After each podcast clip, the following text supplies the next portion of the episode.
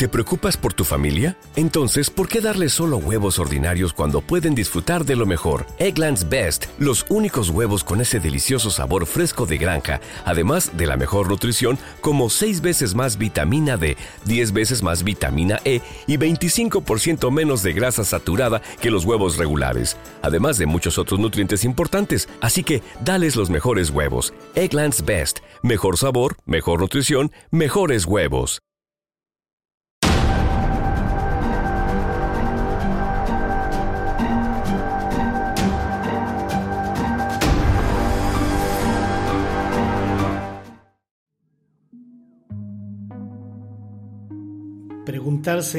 Quién es Dios. Es la pregunta más antigua e irresistible que ha surgido en el corazón de todo ser humano, que se encuentra en todas las culturas y civilizaciones de todas las épocas, y por eso es una cuestión universal. Intentar ignorar esa pregunta en nuestra mente es realmente inútil, porque siempre estará ahí, presente latente. Y aunque se quiera sacar a Dios de la vida de las personas, como en las escuelas públicas, en donde está totalmente prohibido siquiera mencionar el nombre de Dios, la pregunta nunca desaparece de la mente del hombre. ¿Quién es Dios? ¿Qué tal amigos y buscadores de la verdad? Bienvenidos a una nueva emisión de El Verbo. Hablar de Dios es siempre un tema polémico y más en la actual sociedad en la que vivimos, que se ha convertido casi en un tema tabú.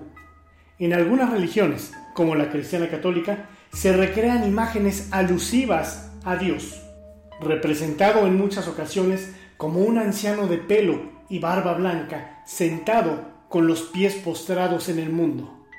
Y esto es, según mi propia perspectiva, debido a que la imaginación del ser humano es una máquina que no puede parar y que por siempre ha tratado de imaginar qué forma o qué figura tiene Dios. Eso, por supuesto, si es que la tuviera. Pero no es así de fácil. No puedes imaginar a Dios. Dios está más allá de la imaginación humana y lo que pudiéramos imaginar seguramente sería muy diferente a lo que es Dios realmente.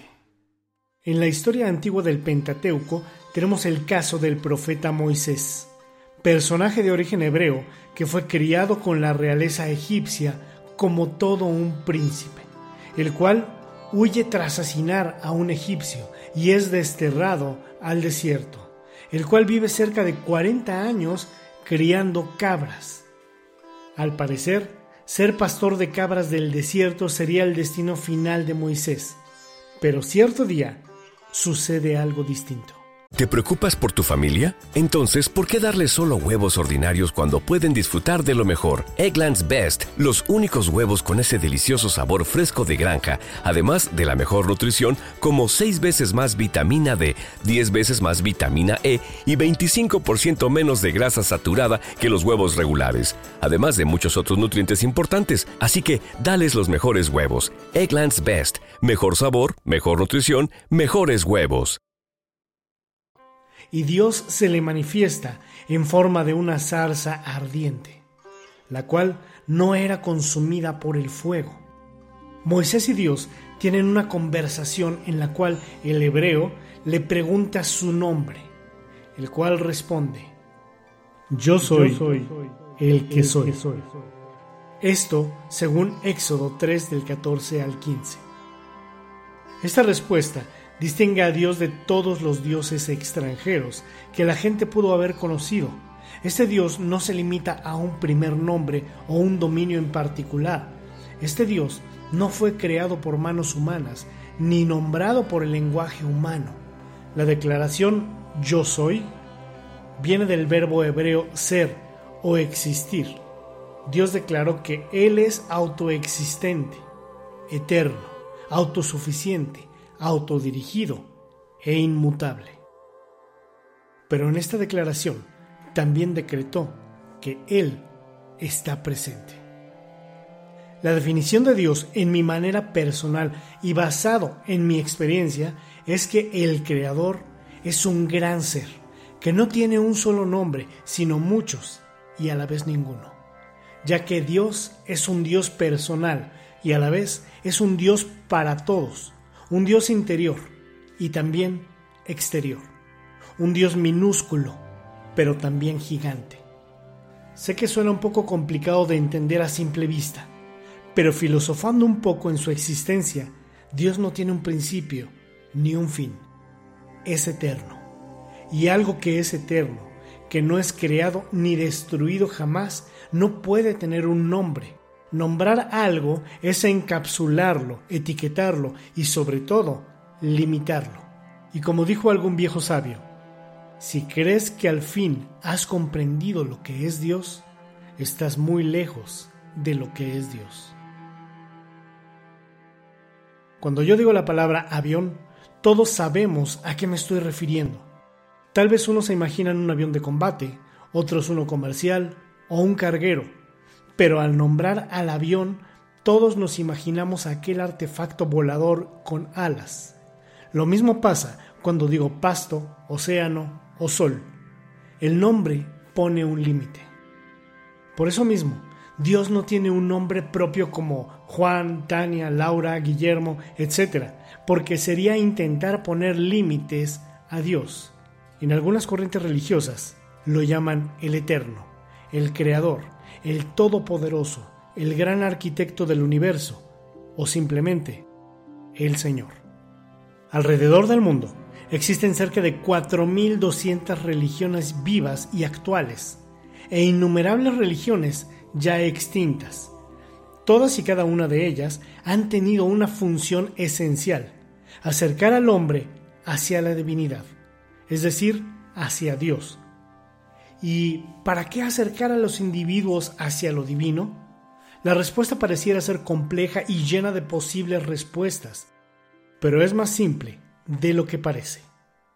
Desde la creación del hombre, es decir, desde la existencia del primer hombre sobre la tierra, éste siempre ha tenido una conexión especial con el Creador, una atracción hacia lo místico y cientos de preguntas al respecto.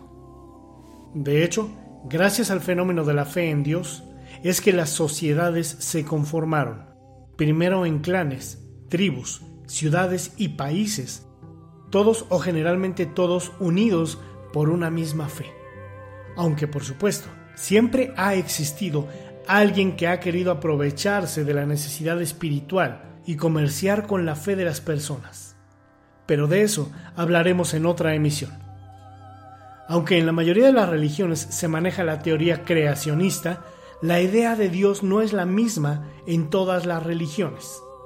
Una gran mayoría de sociedades se originaron adorando deidades más parecidas a lo terrenal, o sea, dioses que parecían más humanos que divinos, cargados de errores y dados a las pasiones y desenfrenos, cual adolescente desbocado. Como claro ejemplo está la mitología griega, en la que sus dioses eran dados a pelear, matar, emborracharse y codiciar, entre otras cosas. Posteriormente, algunos grandes pensadores, filósofos o teólogos antiguos pensaron que era incorrecto creer en una multitud de dioses que además eran igual o peor que ellos mismos, por lo que dos milenios antes del cristianismo comienzan a surgir algunas religiones monoteístas como el mazdeísmo, transformado posteriormente en el zoroatrismo en la antigua Persia, el culto a Atón en el pueblo egipcio, aunque realmente no duró mucho, ya que los egipcios preferían ser politeístas. Casi al mismo tiempo, también surge el judaísmo, luego el cristianismo y más tarde el islam. Estas tres últimas, denominadas religiones abrahámicas, por provenir del mismo patriarca, Abraham. A partir del nacimiento de las religiones monoteístas, se considera a Dios como el supremo creador del universo. Por lo general, Dios es considerado como omnipresente, o sea, está en todas partes. Omnipotente, es decir, puede hacerlo todo. Y omnisciente significa que lo sabe todo. La ciencia que se encarga del estudio de las entidades divinas es la teología. Existen diversas corrientes filosóficas que discuten acerca de la existencia de un Dios, como el deísmo. Aceptan la existencia de un ser supremo, pero no la información supuestamente revelada a través de escrituras o ciertas personas como la Biblia o el Corán. El agnosticismo, que desconoce la existencia de un Dios, o el ateísmo, que niega la existencia de un Dios o cree que no está demostrada. Pero, ¿qué otra definición podemos tener sobre quién es Dios? Al hablar sobre Dios, el origen de todo, el apóstol Juan en su primera epístola en el 4.16 lo definió como el amor. Y desde mi punto personal, eso es totalmente cierto. No solo porque lo haya dicho el apóstol Juan, sino porque el amor es un fenómeno difícil de explicar, pero que puede sentirse. No tiene una forma física, pero puede verse. Ves el amor en la sonrisa de tus hijos, en la mirada noble de un perro, en la caricia de tu madre o el abrazo fuerte de tu padre, en la emoción de un beso del ser amado o de la ternura de cargar a un bebé, en un asombroso cielo estrellado o la nostalgia de un atardecer hermoso. Así se siente y se ve el amor. Y cuando has logrado ver o disfrutar alguno de los puntos mencionados, has logrado ver a Dios. Según un estudio científico en el cual se escaneó el cerebro humano, cuando un individuo ora, piensa en Dios o medita en Dios, se activan más los lóbulos frontales de su cerebro. Este mismo estudio se lo practicaron a una persona atea, que gustaba de practicar únicamente la meditación como el tipo yoga. Los científicos le pidieron, para hacerle el análisis, que meditara y pensara o tratara de imaginar la figura de Dios. El resultado fue que su cerebro sí activó los lóbulos frontales, pero casi nada a comparación de un creyente. A pesar que el ateo declaró que se esforzaba en contemplar en aquel momento a Dios, no logró destacar en aquel análisis científico, porque en realidad no creía en Dios. The it's always the right time deal. Hey, want to go to Mickey D's for lunch? Ooh, let's go now. but it's not lunchtime yet. If we're going to McDonald's, it's always the right time. Yeah, it's hard to argue with that. There's a deal for every lunch hour at McDonald's. And there's a classic for every craving. Mix and match two for just $3.50, like a McChicken, a McDouble, or a hot and spicy McChicken. Price and participation may vary. Single item at regular price cannot be combined with any other offer. Por lo anterior, se sabe que es posible ver manifestaciones físicas de Dios en nuestro cuerpo. Y esto es verdad, ya que desde mi perspectiva, si eres creyente, pero hablo de un creyente real, que lleves a la práctica las normas morales positivas de tu credo, eso cambia tu perspectiva del mundo, de la vida y la muerte. Dios es muchas cosas para mucha gente. El cálido rayo del sol, el hermoso sonido de la música, una voz interior que nos impulsa hacia adelante, un buen amigo. Cuando yo me pongo a pensar sobre quién es Dios, podría decir que hay un poco de Él en cada uno de nosotros. Estamos hechos de la misma materia del Creador, o al menos así lo dicen las Escrituras en Génesis 1.26. Hay Dios en ti, hay Dios en mí. El Dios en mí es quien realmente soy en mi corazón. Dios en mí es la mejor versión de mí mismo, quien me esfuerzo por ser y quien estoy destinado a ser. Un ejemplo de lo que estoy hablando lo dicen también las escrituras bíblicas en Efesios 4:13. Hasta que todos lleguemos a la unidad de la fe y del conocimiento del Hijo de Dios, a un varón perfecto, a la medida de la estatura de la plenitud de Cristo. Esto claramente es un mensaje un texto que hay que saber leer e interpretar, o como se dice comúnmente, leer entre líneas, el cual menciona que al llegar al conocimiento pleno de Dios, al creer absolutamente en Dios y vivir conforme a Él, iremos creciendo espiritualmente, trabajando en nosotros mismos, sin criticar, sin juzgar, ocupándonos de labrarnos a nosotros, nuestros errores, nuestras imperfecciones, ir cincelando todo lo que obstruye nuestra información y crecimiento. Nuestro desarrollo personal y espiritual, hasta llegar a la plenitud total, a la estatura misma que alcanzó Cristo, pero no a la estatura divina, porque eso sería imposible, sino la estatura espiritual del Cristo hombre, un sabio, un buen amigo, un buen hermano, un gran maestro. Si crees en Dios, puedes ver a Dios en cada faceta de tu vida, una evidencia que no se puede presentar a un científico o un ateo, pero es una evidencia que sientes en tu interior, y vaya, que realmente se siente. Hay pruebas de Dios en nosotros, si es que sabemos buscar bien. Realmente agradezco mucho el tiempo que han dedicado en ver este video, el cual les pido compartan en sus redes sociales para que otros buscadores de la verdad la encuentren. Si te ha gustado este video, no olvides regalarme un buen like y suscribirte a mi canal. Recuerda hacer clic en la campanita de abajo para que te llegue una pequeña notificación cada vez que suba un nuevo e interesante video. Por cierto, recuerda que también ya puedes escucharnos a través de Spotify y Spreaker. Búscanos con el mismo nombre.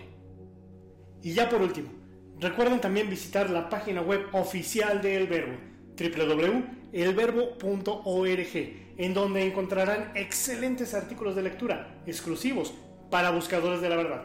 No lo olviden, www.elverbo.org. Y ahora sí, les deseo mucha luz y que en verdad sean libres. Gracias y hasta la próxima. You see it every day. The first dollar you earned from your first customer. Now it hangs on your wall at headquarters. A reminder of where you started and the promise of what's still to come. In part because you rely on Sandy Spring Bank to help you make the right choices on real estate and equipment loans, treasury management, and commercial services. We believe real banking is a conversation. Let's talk about your business. Visit sandyspringbank.com/business. Credit products offered by Sandy Spring Bank. How should you plan for when your home becomes too small or when the next one gets too big? At Sandy Spring Bank, we're here to help create personalized solutions for financing your home loan. Whether it's a new home or refinance, renovation or addition, fixer-upper or new build. Banking is a conversation Let's talk about your mortgage. Visit sandyspringbank.com slash mortgage. Mortgage, home equity, and other credit products offered by Sandy Spring Bank, Equal Housing Lender.